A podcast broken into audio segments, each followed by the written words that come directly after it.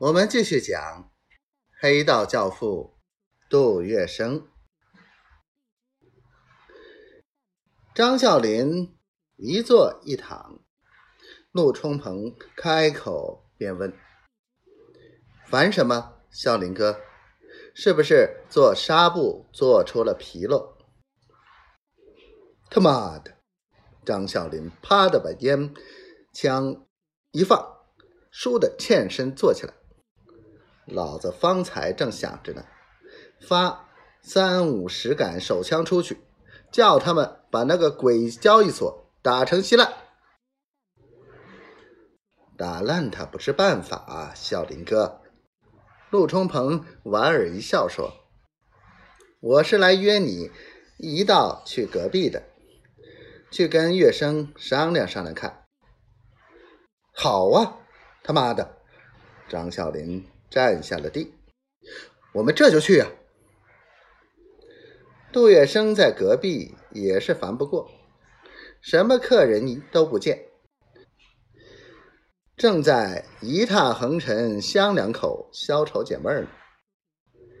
张啸林和陆冲鹏撞进去的时候是中午十一点钟，三兄弟叽叽哝哝，从原则谈到细节，计划精密。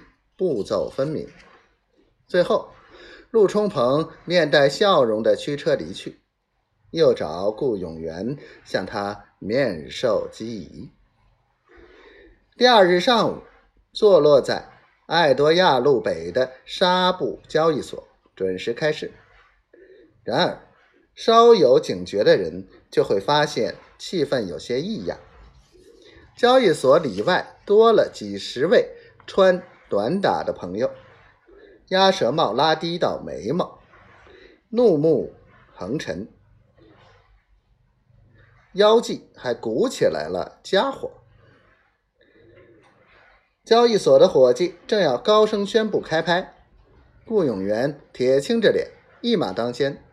他在人丛之中指手画脚，慷慨陈词，指控若干理事勾串舞弊，制造。一发不可休止的涨风，他要求马上宣布暂时停拍，由各经纪人成立调查小组，彻底清查弊端，然后依法处理。